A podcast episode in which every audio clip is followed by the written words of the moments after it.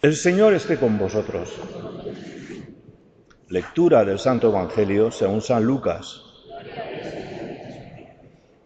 En aquel tiempo, como algunos hablaban del templo, de lo bellamente adornado que estaba con piedra de calidad y exvotos, Jesús les dijo, Esto que contempláis, llegarán días en que no quedará piedra sobre piedra que no sea destruida.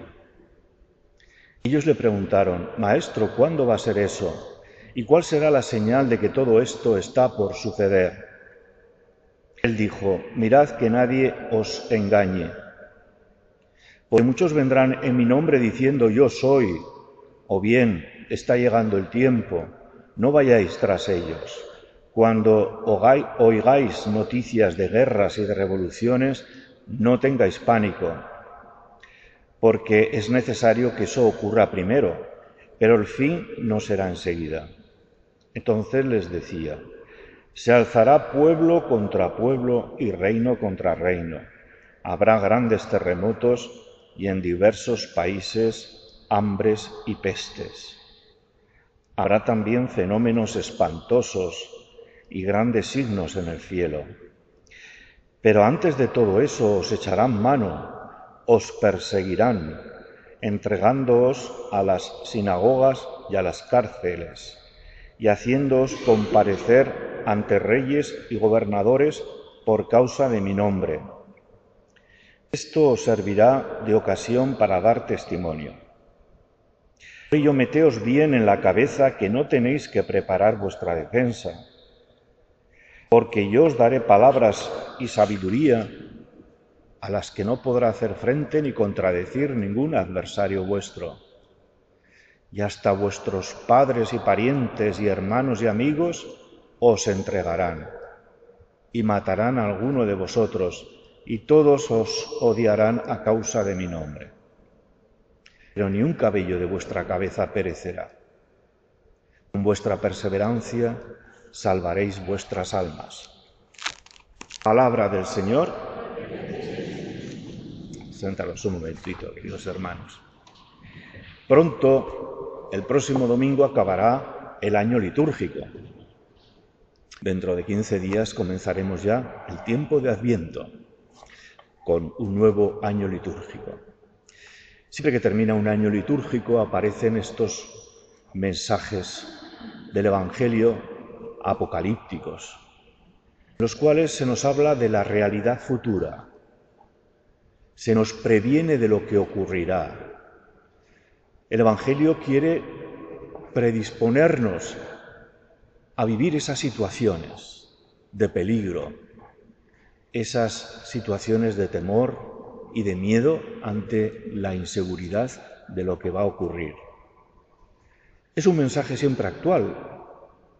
Yo creo que todos los cristianos, cada uno en su generación, ha sentido de alguna manera inquietud, miedo, temor ante lo que ocurría en su alrededor. Catástrofes naturales, guerras, pestes.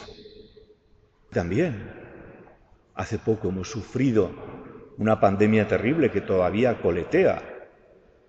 Anteayer leí en el periódico que ha salido una nueva variante del virus mucho más contagiosa que los científicos esperan que con las vacunas que nos han puesto conseguirá paliarlo, que no, que no nos contagie.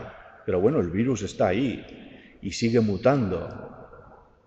Los efectos que eso tiene, la economía que todos sufrimos, con la inseguridad que nos dan los datos económicos, vemos que todo se encarece, tenemos temor de si con nuestros ahorros podremos afrontar estas crisis que todos nos dicen que va a venir. Para colmo ahí tenemos la guerra de Ucrania. Tanta inseguridad y temor que se abate sobre nuestras vidas. En tiempos del evangelista San Lucas, cuando está escribiendo su evangelio, no lo tenían más fácil que nosotros. Estaban sufriendo la persecución de los emperadores romanos. En el año sesenta y tantos, Nerón había empezado las persecuciones contra los cristianos. Sus sucesores, en el tiempo en que Lucas está escribiendo su Evangelio hacia el año entre los años 70 y 80, el emperador Domiciano. En, diversas provincias del imperio se están dando martirios, martirizando a cristianos que se niegan a hacer la adoración pública al Dios del imperio. Son rechazados, están viviendo entre catacumbas, celebrando su culto de una manera escondida. Muchos están esperando incluso que el Mesías se va a presentar pronto, que Jesucristo va a venir pronto. Y está surgiendo entre ellos algunos que piensan, por boca de algunos que se llaman profetas o apóstoles, falsos, que Jesucristo va a venir enseguida y que incluso no merece la pena trabajar. Pablo sale enseguida diciendo, tenemos que trabajar y ganarnos el pan con nuestro esfuerzo como lo hago yo.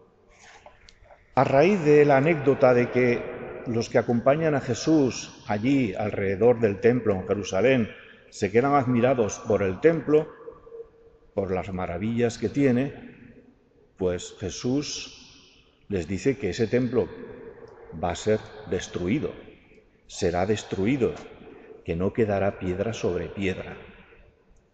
El evangelista Lucas, cuando está escribiendo el Evangelio, ha ocurrido esa destrucción del templo y de Jerusalén. El emperador Tito ha entrado a saco en Jerusalén y la ha destruido y dispersado por todo el mundo a los judíos. Lucas está diciendo, lo que dijo Jesús se ha cumplido. El templo será destruido. Y aprovecha el evangelista Lucas para darnos a entender que esos vaticinios de Jesús sobre nuestro futuro y sobre las circunstancias adversas por las que vamos a pasar están aquí y se van a cumplir. Pero Lucas no quiere que nos quedemos en eso, en esas situaciones terribles por las que podemos pasar, sino que Lucas apunta a que Jesús nos ha prometido que siempre estará con nosotros ayudándonos y fortaleciéndonos a pasar por esas circunstancias. Lo nuestro es perseverar, esta palabra que podía resumir el Evangelio de este domingo, perseverar en la fe, perseverar en la unión con el Señor y pasar por esas circunstancias sabiendo que el dueño de la historia, el Señor del universo, está con nosotros, apoyándonos, para que nos mantengamos firmes en la fe y sin terror a lo que pueda pasar. Esta pues es la enseñanza importante de este domingo. A veces en la pandemia que hemos sufrido y con estas circunstancias muchas personas se pueden sentir pues deprimidas y llegar a un punto de decir, va, ¿para qué me sirve la religión y para qué me sirve la fe si total yo voy a sufrir también el contagio y me van a venir a mí también la crisis económica y, y bueno, quizás tienes la tentación de abandonar la fe, de abandonar tu presencia en la iglesia, participación en la misa dominical. El Evangelio de hoy nos dice que es un error, que Jesucristo es nuestra roca a la cual nos podemos agarrar, que no hay otro, que es Él el que nos puede sostener. Pueden caer aquellas situaciones, aquellas instituciones que que tanto admiramos, las iglesias con toda su belleza. Bueno, ¿y qué? Si dentro ya no se hace culto y no se alaba a Jesucristo, las instituciones, el Estado, vale, quizás se derrumben. Lo que nunca nos va a fallar es el Señor, que nos inspirará, nos ayudará a mantenernos en cualquier circunstancia adversa. Aunque todo nos falle, dirá el Salmo, aunque mi madre y mi padre me abandonen, tú estás siempre conmigo. Ámonos pues al Señor.